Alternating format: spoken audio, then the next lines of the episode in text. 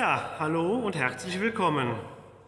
Ich begrüße Sie und euch hier in unserer Denkmalkirche zum neunten Adventskalenderabend in diesem Jahr. Schön, dass Sie da sind. Schön, dass ihr gekommen seid.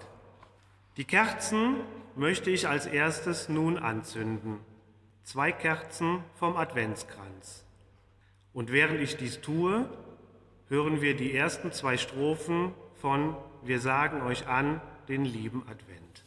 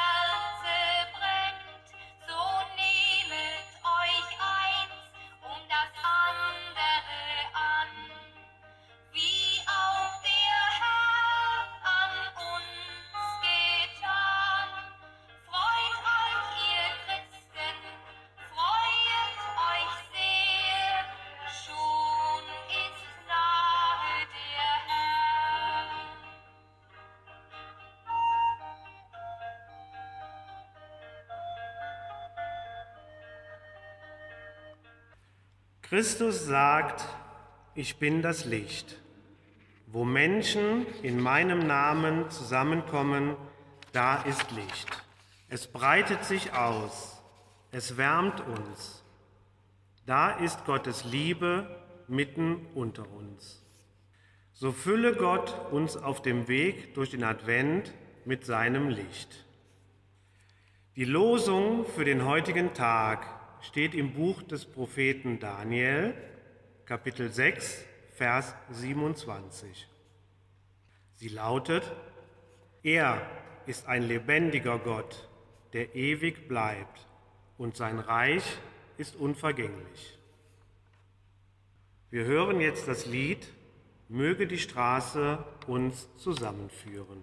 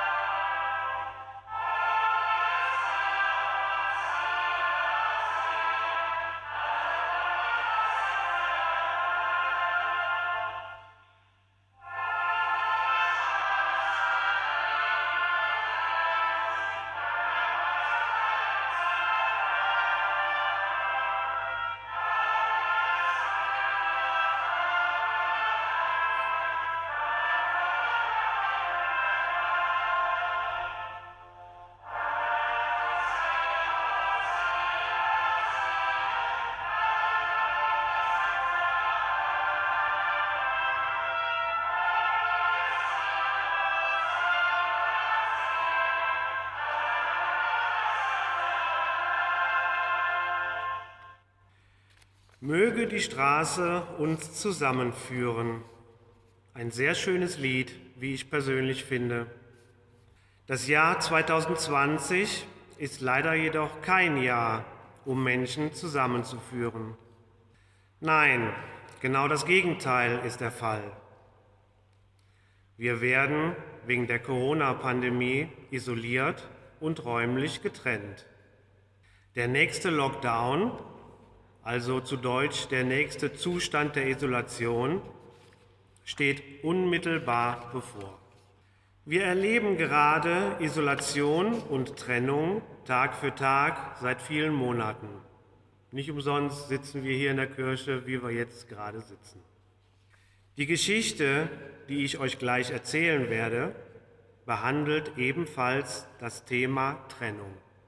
Einer Trennung, die mit Hilfe der Sterne, so heißt die Geschichte, für einen kleinen Jungen ein wenig erträglicher wird mit Hilfe der Sterne. Es war der Kriegswinter 1943, als am 11. Dezember, also heute vor 77 Jahren, meine Schwester das Licht der damals bitterkalten Welt erblickte. Wie immer in dieser Zeit verbrachten wir die Nächte in einem Bunker, der in Form einer Höhle in den Berg gesprengt und ausgebaut worden war. Es trafen sich dort alle Menschen, die in unserer Straße wohnten. Wir saßen alle still um den Volksempfänger.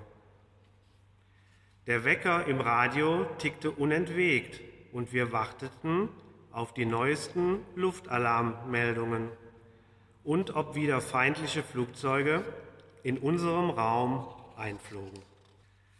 Nachmittags, wenn es anfing dunkel zu werden, packte meine Mutter die notwendigsten Sachen ein, der Kinderwagen wurde beladen und dann zogen wir los. Am heiligen Abend lag viel Schnee und mit dem Kinderwagen war es sehr mühsam, bis zum Bunker zu kommen. Meine Mutter war körperlich nicht die kräftigste ich war gerade erst sieben Jahre alt und so mussten wir öfters stehen bleiben und uns erholen, ehe es weiterging.